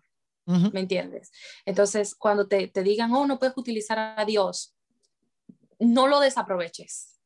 O sea, no, le digas no automáticamente. Trata de ir a hacer comedia blanca y tratar de exhibir un comportamiento de un cristiano o hacer algo porque estamos perdiendo ese público, ¿me entiendes? Yo estoy pensando en ellos. No, no, yo he ido, yo he ido, yo he ido, pero yo le digo, mira, pero amiga, o a la persona que me llama, ¿verdad? Yo le digo, pero yo de alguna manera, al final, porque usualmente a veces es lo que ellos no quieren es que tú les prediques como que, ah, eh, Jesús es el camino. Porque hay otras personas que pues a lo mejor creen otras cosas. Yo digo, mira, pero al fin y al cabo, usted me está llamando a mí, la persona que sea, por lo que Dios ha hecho en mi vida. Como que si yo no me puse puesto a obedecer lo que Dios me dio que hiciera o no puse puesto el talento que Dios me dio, usted ni me estuviera llamando porque usted ni me hubiese conocido porque tú sabes que yo con todo respeto con todo respeto yo lo que hago es que le digo ok está bien hago comedia blanca y me pongo una camiseta que dice Cristo te ama o algo así eso es buena no estoy predicando pero la camiseta está predicando. Esa es buena pero yo al final me he tirado por ejemplo me, me invitaron para una que me dijeron eso y yo le dije bueno pues está bien al final yo solamente voy a decir que por, por, lo cual yo estoy aquí y por lo cual yo soy agradecido. Y pues obviamente mencioné a Dios al final y todo eso. Y fue algo bien bueno, fue algo bien bueno. Y me han seguido invitando, gracias a Dios, gracias a Dios me han seguido invitando. Pero sí, no, yo soy una persona que, que mi norte siempre, desde que yo abrí la página y desde que yo he hecho comedia, estando comedy, mi norte es que, lo sé, que la persona que no sea cristiana pueda llegar a mi página y pueda llegar a mi stand-up comedy y orinarse de la risa. ¿Tú me entiendes? Y que la pase brutal. Por ejemplo, yo hice un show aquí en Puerto Rico, en el Teatro Tapia, y había un montón de gente, vamos a suponer, esa caben 600 personas, vamos a suponer que 200, vamos a ponerlo así, 200 no eran cristianas y 400 eran cristianas, vamos a ponerlo así porque no las conté ahí como que este es cristiano, este no, este sí, este sí no. Pero vamos a ponerlo así, vamos a ponerlo así. Hello, yo decía, brother, aquí hay una coinonía, ¿sabes? De no cristianos y cristianos, todos riéndose del mismo chiste.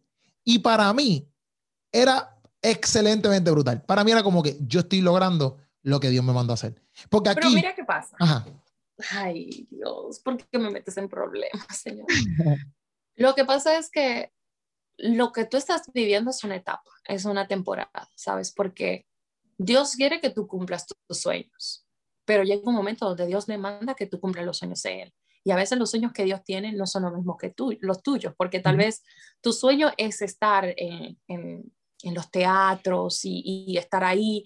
Y qué lindo, pero ese no es tu llamado. Y yo, yo sé que tú lo sabes ya, eso, el Señor te está llamando al pastorado, pero no al pastorado juvenil, te está llamando al pastorado de pastor de tu propia iglesia. y es un llamado exigente, o sea, no te conozco, pero es un llamado muy exigente porque está bien lo que estás haciendo, pero debes de entender que tú no vas a terminar en, el, ay, perdóname, no vas a terminar en el teatro.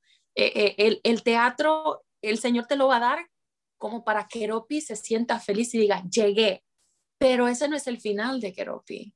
El, fin, el, el final de Keropi no es ahí, porque el teatro puede volverse la tapa que aplaste lo que Dios ha depositado en ti, porque tú tienes mucho más para dar.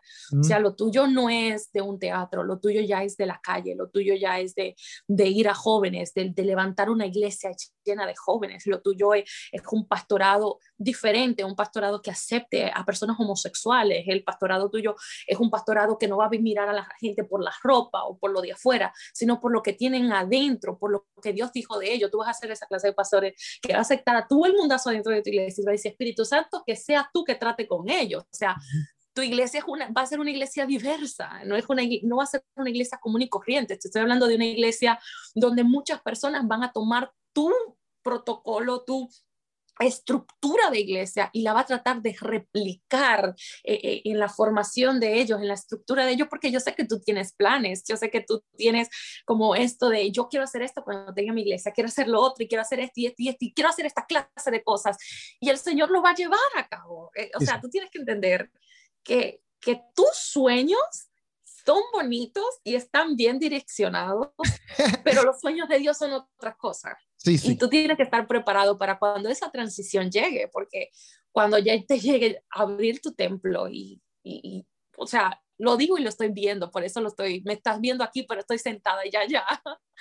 Cuando ya llegue ese momento donde tú tengas que ver a personas marginadas tocándote la puerta, de, pues porque tocaron la puerta en la iglesia. Estoy hablando de gente que tiene mucho piercing, de, de gente que vienen de una forma que la iglesia los rechazó. O sea, a tu iglesia le llamarán la iglesia de los rechazados, porque todo lo que la iglesia rechazó por no tener el morde de iglesia, van a ir a tu iglesia y tú lo vas a restaurar, porque tú sabes que se siente, que te juzguen por tus apariencias y tú no le vas a aplicar la misma soga a ellos Ok, ya. Muchas gracias a todos ustedes. Gracias por estar en esta entrevista el día de hoy. Te entiendo porque mi texto favorito y el texto con el cual yo conocí a Dios es Primera de Samuel 16, 7. Y es porque Jehová no mira las apariencias, sino que mira el corazón. Y es cuando David va para allá y, y digo, Samuel va para donde a ungir a David, ya tú sabes ese texto. Y te entiendo full porque inclusive en estos pastorados de jóvenes, que yo empecé hace como cuatro meses atrás, eh, yo me he dado cuenta, yo hablo esto con mis amistades, ¿me entiendes? Estamos hablando aquí en el podcast, tú y yo normal como, pero yo hablo esto con mis amistades. Yo digo, el trabajo pastorado es algo eh, esforzoso y algo que, que requiere tiempo. Y para mí, yo me siento como un pastor de jóvenes mediocre, pero lo más mediocre, pero, lo, pero, pero no es, ok, es por el hecho de que yo digo, esto es la responsabilidad y su madre. No sé si me entiende. Como que e, esto, esto no es cascarañoco. O sea, yo no, soy, yo no soy contento, yo no soy feliz con predicar un viernes. Para mí, eso lo puede hacer cualquiera. No, para mí es como que yo digo, espérate, espérate, espérate. Yo tengo que organizarme, yo tengo que empezar a hacer cosas porque eh, ser pastor de jóvenes, yo tengo que escuchar a estos jóvenes, yo tengo que hablar con estos jóvenes, yo tengo que salir con estos jóvenes. O sea, esto no es de venir, venga los viernes conmigo y que el culto, eh, mucha luz y mucha, ah, brutal, no fuimos. Yo no puedo hacer eso. Yo me siento como que yo estoy haciendo, yo me siento como el peor. Y tú me dices estas cosas y yo, lo, y yo lo, te lo prometo que lo puedo entender, porque muchas veces yo he pensado eso, yo he dicho, pues yo tengo que seguir trabajando en, en predicar la palabra y meterme con los jóvenes. Y mira esto, Estel, estoy aquí, ¿sabes? Estoy yo brutal. Yo fui a jugar baloncesto, tú no sabes esto porque hello, esto tú no lo sabes. Este, yo fui a jugar baloncesto hace como dos días atrás, el domingo. Hoy estamos a martes, el domingo. Al domingo. Y nosotros fuimos a baloncesto. Yo invito, yo invito a unos jóvenes de la iglesia y yo los invité y dije, mira, vamos a jugar baloncesto, que sigue que vamos todos para allá. Fuimos a baloncesto. Como jóvenes, ¿sabes? Como ocho fuimos, como ocho nada más allí nosotros tranquilitos. Y cuando yo me fui, yo estoy caminando y yo me di cuenta de que todos los que fueron son los mismos jóvenes que van a mi iglesia, que fueron los que llegaron. Y yo dije, yo me sentí el tipo más brutal del mundo, solamente de pasar ese ratito con ella ahí. Yo decía, yo tengo que seguir haciendo esto. Esto es vida. Esto es vida. Esto es vida. Porque era como que yo saqué ese espacio para ellos. Ellos la pasaron bien y yo no sé por qué ahora todo esto se tornó diferente, este podcast, estamos como que en otro.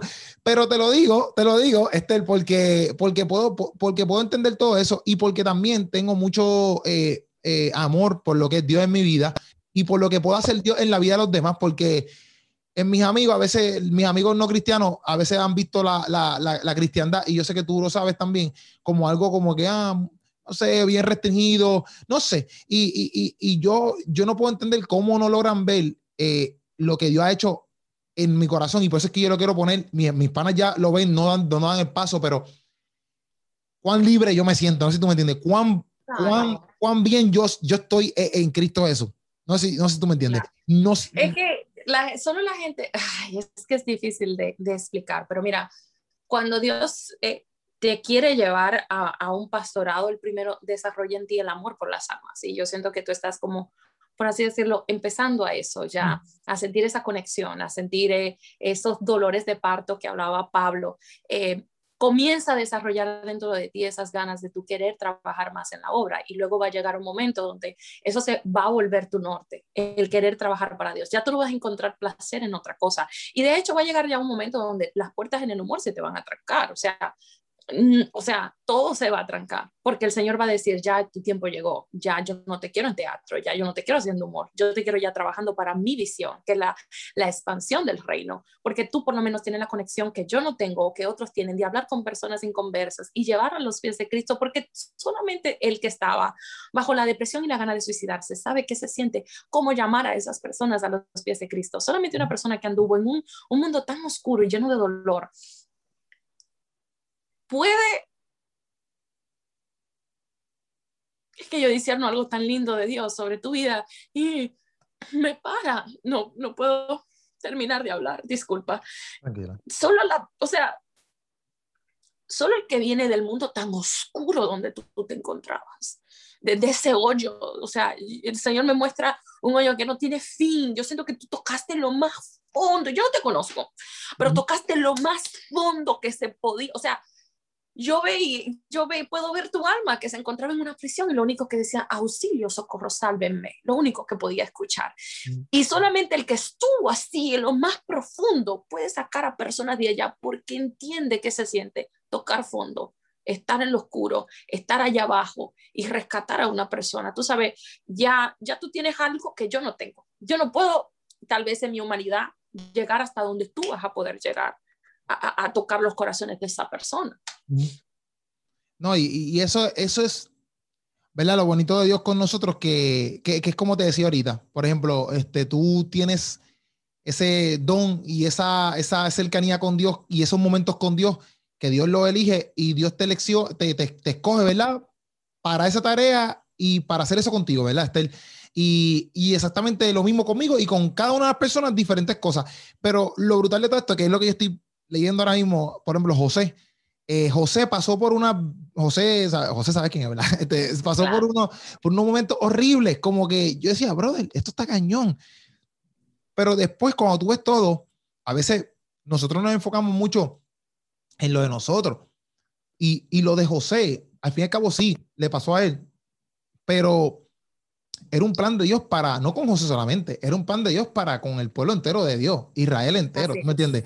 Y, y a veces nosotros pensamos como que, ah, eh, como que yo tengo que hacer esto en las redes sociales porque esto, esto es lo que tengo que hacer yo, y bla, bla, bla. Y yo digo, brother, ¿sabes si esto se está dando? Porque Dios tiene un plan con esto y lo tiene y, no es ni para mí, ¿me entiendes? Eso es un plan para algo que Él quiere hacer y después sayonara, ¿me entiendes? Porque a veces nosotros no no es como que José, es que, es que la historia de José me, me, sorprende porque era eso, como que José tuvo que pasar todo eso, que es algo que nadie quiere, y al fin y al cabo era un plan de Dios para con el pueblo de Dios. Que José lo pasó. Y, y todo empezó por su túnica. Literal. Y existen túnica, existen túnicas que por más que se la quiten a José no le queda a nadie. O sea, hay gente que siempre van a querer quitarte lo que a ti te hace especial, pero cuando ellos lo hacen no le queda. Por eso tú ves que hay gente que nos critica, nos juzga, pero es porque quieren quitarnos la túnica y a la hora que lleguen a estar en nuestros zapatos se dan cuenta que no es lo mismo tener un pleito hace cinco horas atrás con una persona y luego venir happy a la cámara y decirle a todo, Dios te bendiga, Dios te ama, cuando tú no te sientes amado. Es difícil tú venir acá a decir, Dios te va a sanar cuando tú tienes un tumor y Él no te ha sanado a ti. O sea, la gente critica la vestidura, pero le queda grande a la hora de ponérsela. Literal, literal. Y eso, eso, eso, eso diste un palo ahí de, de, de cuando uno tiene que grabar, por lo menos en esa parte de grabar. De hecho, a veces yo estaba así mismo, yo estoy como que pero ¿qué voy a decir? O sea, yo a veces he hecho, yo, yo, yo tengo literal, y tengo palabras porque yo leo, etcétera. Pero así yo digo, diantre, a veces yo hago videos diciendo a las personas X, Y cosas, y a veces yo estoy pasando por una situación que yo digo, ¿cómo rayos yo salgo de esto? Pero en el video, a veces que pues, la gente a veces dice, ah, que no esto. Y yo payaseo, y yo soy, pero yo digo, ustedes no saben lo que uno vive, ¿me entiende? Como que la gente no sabe lo que uno vive, los problemas familiares que uno tiene, eh, X, Y cosas, situaciones que uno pasa. Este, y es bien sorprendente, ¿me entiendes? Es bien sorprendente cómo, cómo Dios trabaja en cada uno de nosotros y cómo lo hace para eso mismo, no para nosotros eh, eh, del todo, es para, para el bien de, todas sus, de todo su reino, ¿me entiendes? De toda su alma, porque el, eso es lo lindo de Dios, como que el plan de Dios no es conmigo, ni con Estel, ni con, es con todo su, con todo su pueblo, es con todo su pueblo. No, y, y no solamente eso, también mírate a ti, o sea, como una generación. o sea, dentro de ti tú portas una generación, porque tú tienes, tú tienes ya hijos, a la hora de la hora eh, tus hijos son una generación. Entonces, cuando el Señor a ti te da una palabra, no solamente te lo está dando a ti, sino se lo está dando a los hijos y la generación que va a salir de, bueno, de mi, de mi parte, de mi vientre, de tu parte, de tu, de tu semilla. O sea, Dios también está hablando con la generación que llevamos por dentro. Literal, literal. Estel, ha sido bueno esto, ha sido buenísimo, he aprendido mucho. Este, eh, a ver si se me queda algo, si te pregunto algo aquí, porque ya llevamos tiempito, a mí no me, a mí no me molesta, pero este, de verdad que me impresionó mucho, ¿verdad? Me impresionó mucho con tu vida, me impresiona mucho tu sensibilidad a Dios, este, y le pido a Dios, ¿verdad? Que cada día, este, eh, te siga ahí dando palabras, te siga abriendo puertas, ¿verdad? Que tú sabes ya las cositas que Él va a estar haciendo contigo, eso no tengo que decírtelo yo, este pero sobre todas las cosas, te doy las gracias, ¿verdad? Por, primero por el espacio, pero te doy las gracias por, por ser una mujer de Dios, que obedece a Dios y que muchas personas yo sé que han podido ver una cara excelentemente bonita. No, no hablando de tu físico, ¿me entiendes? No de tu físico, una cara excelentemente bonita de lo que es el Evangelio en Cristo Jesús. Obviamente, usted es una dama excelentemente bonita. ¿sabes? Yo tengo exposito seguramente así, ah, pero, pero, pero usted es una dama hecha y derecha. Pero lo que digo es como que yo sé que eh, gracias a, lo que eres tú y muchas personas como Jonathan Gómez, que lo hemos eh, mencionado aquí, y muchas otras personas, este, yo sé que han podido ver un evangelio de mucho amor, de, de, de reír, de seriedad y de, llorar. de, llorar. de compromiso, de dar la vida. Tú sabes, y esas son las cosas que, que, que, no las tapa porque se puede ver en una cámara también, ¿me entiendes? Este, Y te doy las gracias por eso, te doy las gracias por eso. Y gracias, gracias por este por esta nochecita, por este día. Este, ya mismo subimos esto, eh, me encantó, me encantó este momento. Y si por otro momento podemos hablar otras cositas, las hablamos, ¿está bien? Amén, amén. Vamos a darle. Arreciamos contra el mundo, aunque el mundo arrecie en contra de nosotros. Amén, amén. Gracias a un millón, Estel. Gracias a un millón. Y puedes seguir a Estel en las redes sociales, YouTube, eh, Facebook, Instagram. Estel Barranco. Estel Barranco. Barranco. TikTok, en, en todo lo que tú quieras seguirlo. Eh, eh, eh, síguela y coméntala a tus amistades. ¿Está bien? nada, gracias un millón. No te vayas, no te vayas para que va de aquí, va a despedirme full, pero aquí nos vemos del podcast, nos vemos. Esa es la que dice, le llama el corillo que lo escuchó y que lo vio.